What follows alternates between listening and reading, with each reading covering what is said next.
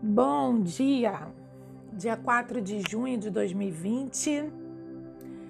Abrimos com a mensagem do dia: Permito crescer o que cultivei nos últimos dias, soltando e entregando ao fluxo da vida que traz com facilidade o que preciso.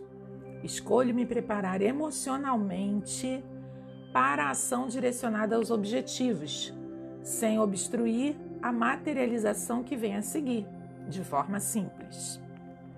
Então, conforme coloquei nas dicas da semana, que também são dicas para o mês de junho, no dia 1 e também no dia 1 como falamos na live Chaves para Equilíbrio Material, que está disponível no YouTube e no IGTV.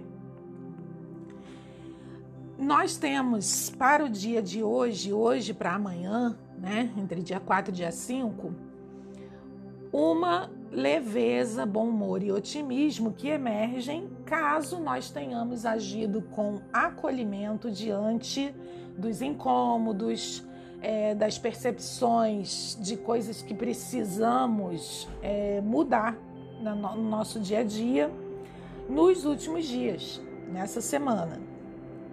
Caso não tenha havido acolhimento, as sombras crescem. Ou seja, a partir de hoje, cresce aquilo que tiver sido cultivado nos últimos dias.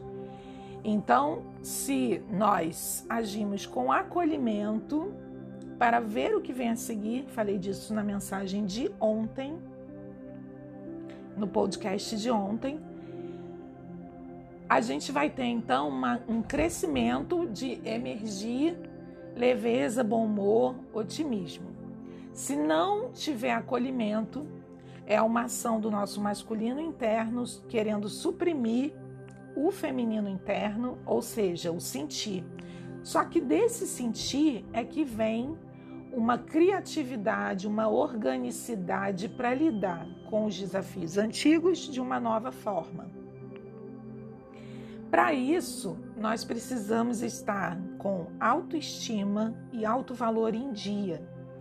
Se eu não estou com a minha autoestima boa, o que vai acontecer é que eu serei invalidada por todas as reações externas. E acaba emergindo uma grande revolta interna que pode parecer que é uma revolta contra as situações, circunstâncias, demandas, expectativas de outras pessoas, mas na verdade é uma revolta interna com a nossa incapacidade de acolhimento e de fazer as coisas de uma forma mais leve. Na segunda-feira, na live Chaves para o Equilíbrio Material, eu falei detalhadamente da, dos sete princípios herméticos, as leis do universo, e também as sete leis espirituais para o sucesso.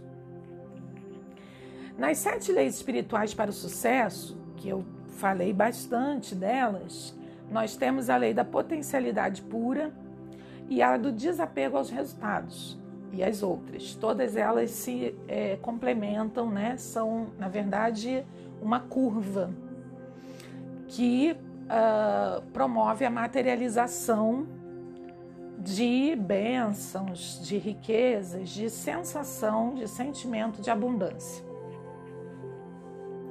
Esse sentimento de abundância, por sua vez, promove mais e mais e mais criações positivas da realidade, de objetivos mais em sintonia com o nosso propósito, com o nosso Dharma, né? com a nossa a sabedoria interna daquilo que nós realmente viemos fazer aqui e de como nós podemos contribuir. Primeiro para si mesmo, depois transbordando isso para o coletivo. Com essas leis, principalmente a lei da potencialidade pura e do desapego aos resultados, o que eu preciso é saber para onde estou indo, que tipo de vida eu quero viver, ter clareza sobre isso, ter clareza de qual o meu valor, qual o meu valor para mim, qual o meu valor para o mundo e tendo essa clareza e os objetivos bem definidos, eu solto. Ou seja, eu confio que a vida, de alguma forma, que eu não preciso saber qual é, eu não preciso saber o caminho, eu posso até ter um plano de ação, algumas ações que eu sei que são necessárias, mas eu não preciso lutar para conseguir. Eu não preciso combater. Falei disso ontem também, né? O que eu combato faz é, eu, eu materializar cada vez mais, mais luta, mais dificuldades.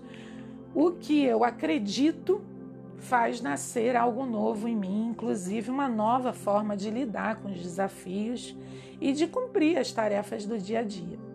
Então eu solto e permito, assim que a vida naturalmente, como acontece na natureza, faça o trabalho dela. Por sintonia, chegam as ajudas, os recursos, os bons amigos, as parcerias e ideias. Ideias de como também receber, ficar receptivo ao que pode chegar de forma fácil, simples. As boas ideias, as ajudas, as ah, oportunidades, os convites, tudo isso acontece de forma fácil quando nós não interferimos. Por isso a necessidade de, ao mesmo tempo que o desejo cria o objetivo, soltar e confiar. Muitas pessoas, e eu também me incluo nisso, têm muita dificuldade de confiar. O nosso excesso de controle vem de um medo, de algumas experiências de vida, mas a chave para confiar está em se tornar confiável para si. Novamente, a autoestima, o alto valor, e a capacidade de se comprometer consigo. Então, se você sabe que algo é bom para você, coloque isso como prioridade. Esse é o primeiro passo. E não se deixe para depois. Não seja um traidor de si. Quando você se torna confiável para si mesmo, você confia na vida. E é assim que eu concluo o nosso dia. Amanhã nós temos uma celebração espiritual muito importante. É o Festival de Azala, que sempre acontece na lua cheia de Gêmeos. Amanhã às 16 horas, dia 5 às 16 horas aproximadamente, é, entra a fase da lua cheia. Naturalmente, a lua cheia já promove transbordamentos. Então, mais uma vez, aquilo que está sendo cultivado vai transbordar. Se estamos cultivando tudo isso que eu disse hoje, de positivo, vamos ter uma ótima lua cheia. O Festival de Azala celebra o primeiro sermão de Buda após a sua iluminação. E ele fala das quatro nobres verdades.